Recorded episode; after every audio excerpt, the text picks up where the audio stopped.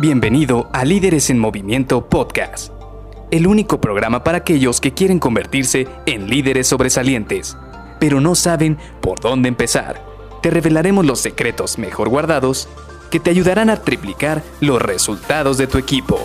Con ustedes, su anfitrión, mentor en temas de liderazgo, CEO de Líderes en Movimiento y persona que piensa que Maná es el mejor grupo de rock mexicano, Luis García.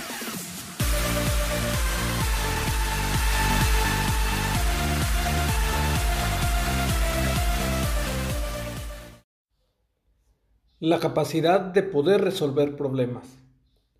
Hola, ¿qué tal? Soy Luis García y te doy la bienvenida a Líderes en Movimiento Podcast.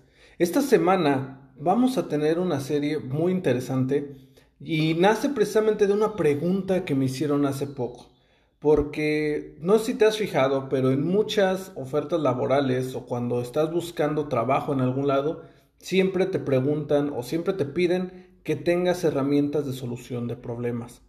Y esto es muy interesante, ya que todo el mundo te dice es que tienes que saber resolver problemas, es que tienes que saber cómo identificar un problema, pero realmente estás utilizando una metodología correcta para poder identificar el problema que tienes.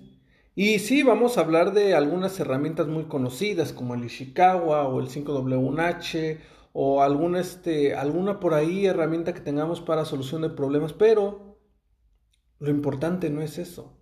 Lo primero y más importante es que tengas un mindset, una mentalidad que te permita poder analizar las circunstancias alrededor para poder identificar un problema.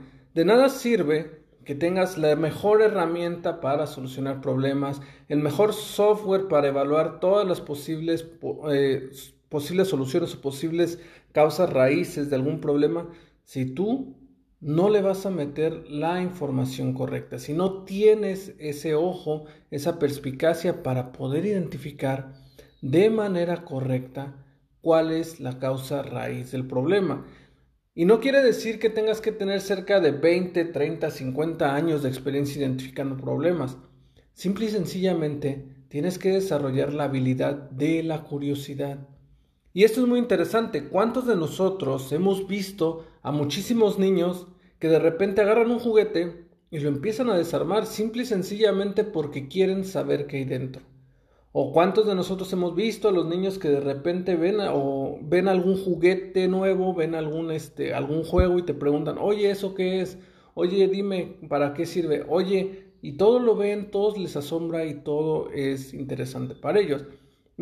pareciera que conforme pasan los años, nosotros vamos olvidando esta habilidad. De repente damos por sentado de que todo ya está correcto, de que todo existe, de que nada se puede modificar y no desarrollamos esa capacidad de curiosidad. Y esa capacidad de curiosidad o la capacidad de poder analizar lo que hay alrededor, pues sí, definitivamente, yo te puedo decir que muchas veces la gente creativa, entre ellos diseñadores o algunos, este, algunos ingenieros, o que las personas creativas como pintores, pues definitivamente la parte creativa la tienen ya en su mentalidad, la tienen en su software precargado dentro del sistema operativo. ¿Por qué? Porque lo utilizan todos los días, pero no debería ser algo exclusivo de ellos. Todos y cada uno de nosotros deberíamos tener desarrollada esta habilidad. ¿Y por qué hago hincapié en esto? Porque imagínate que el día de mañana tienes que analizar ¿Cuál es la causa raíz por la cual uno de tus colaboradores no está dando el rendimiento que tú estás esperando? O identificar la causa raíz de por qué varios colaboradores están dejando la organización. Y no se trata de dar la respuesta más sencilla, porque estoy seguro que muchos cuando de repente dicen, es que se está yendo la gente porque hay malos líderes, es que se está yendo la gente porque se está pagando mal, es que se está yendo la gente porque no hay oportunidades de crecimiento. Sí, pero si tú estás a cargo de un equipo, el primer responsable de que se esté yendo la gente eres tú. Porque si tú, a pesar de las circunstancias que ya hay en la organización, a pesar de las dificultades que se tengan para retener a los colaboradores, tú tienes que encontrar la manera de cómo incentivar que esa rotación baje. Y no lo vas a poder hacer si antes no identificas el problema, si antes no tienes la curiosidad de analizar qué es lo que está detonando que la gente se vaya. Y esto es precisamente a lo que quiero que nos enfoquemos esta semana, que empecemos a desarrollar la habilidad de la curiosidad, pero enfocada en resolución de problemas. Porque lo que quiero es que al finalizar esta semana tú te lleves herramientas que te puedan servir para analizar la causa raíz de un problema. Y ya después de eso viene obviamente que tú tienes que designar actividades, tienes que designar gente que lo vaya a analizar o que incluso alguna actividad que te sirva para reducir ese problema, mitigarlo o eliminarlo de la organización, de tu equipo o incluso puede ser que una de tus actividades sea resolución de problemas. Yo, por ejemplo, en algún momento tuve que estar resolviendo problemas, garantías que venían de productos que estaban ya terminados. Y entonces te llegan estos productos defectuosos y tienes que identificar cuál es la causa raíz. Por eso es muy importante tener esta habilidad.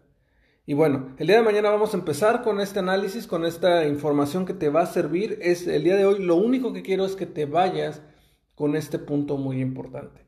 Quiero que sepas que si no tienes curiosidad, si no desarrollas la habilidad de la curiosidad, como lo hacen los niños, ponte a ver cómo lo hacen los niños, cómo ellos tienen esa curiosidad por saber cómo funcionan las cosas.